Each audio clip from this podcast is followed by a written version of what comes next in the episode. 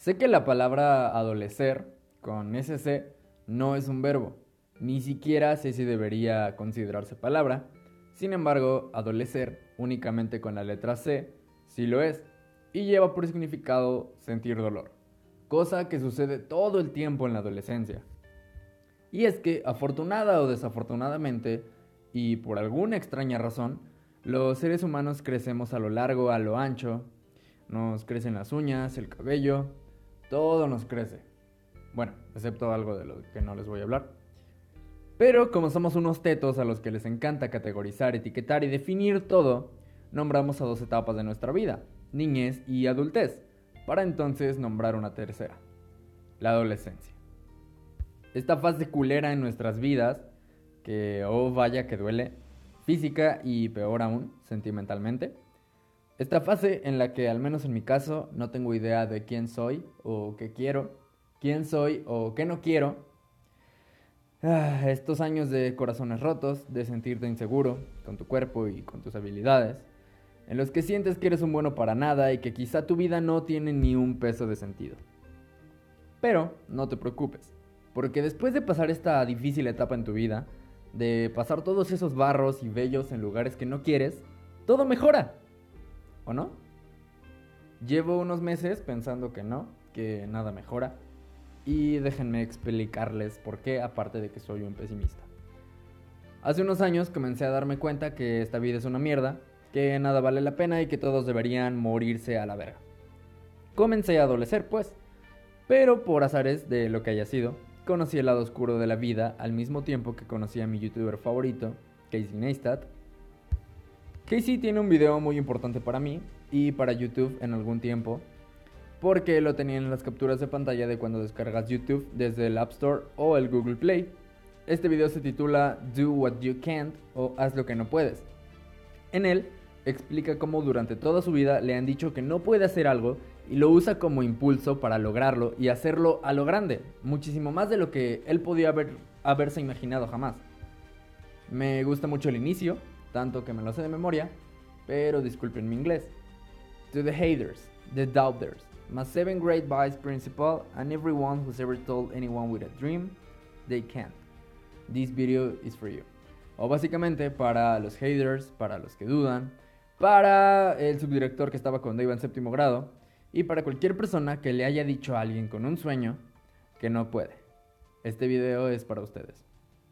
Si tienen el tiempo de ver el video, dense una vuelta, Do What You Can't en YouTube. Está re inspirador.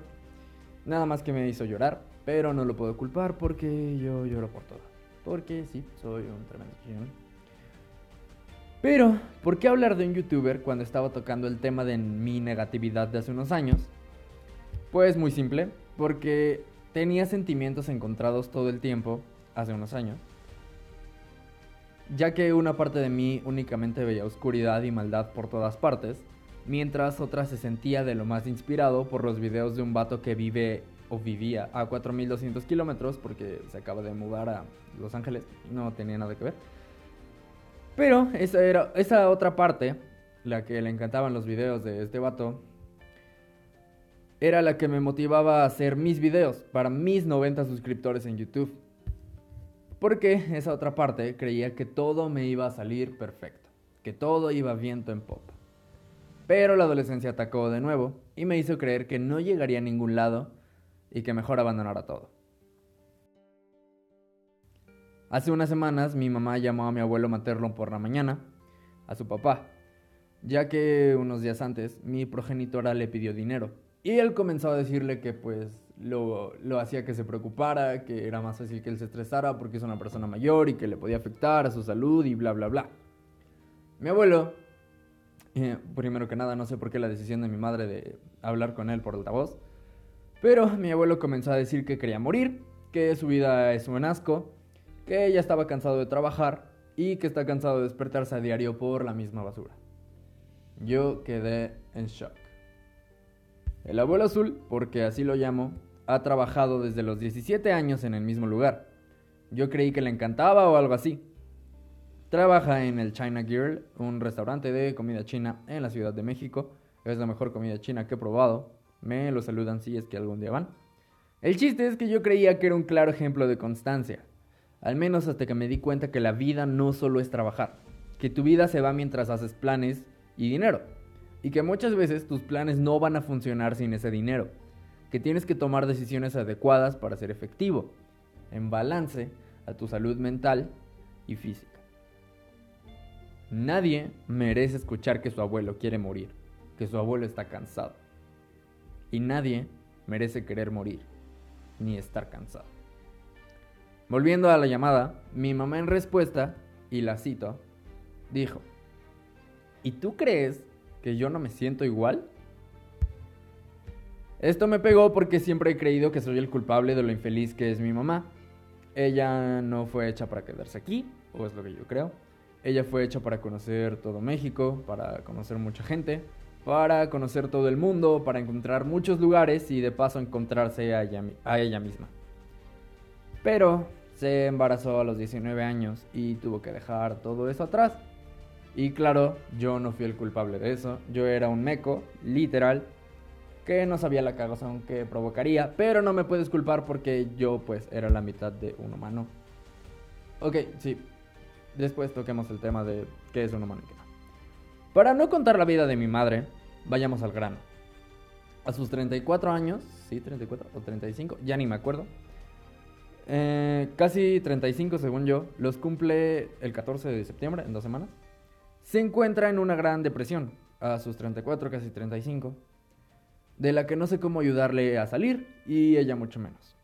Mientras que mi abuelo a sus 57 años, si mal no recuerdo, no se encuentra en condiciones diferentes. No se encuentra en condiciones diferentes a las que yo tengo a mis 16 años.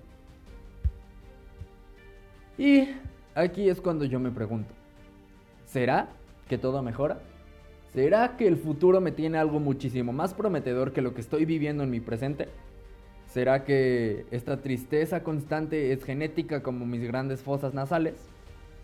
¿O será que realmente nada mejora y que nadie tiene el mundo de color rosa?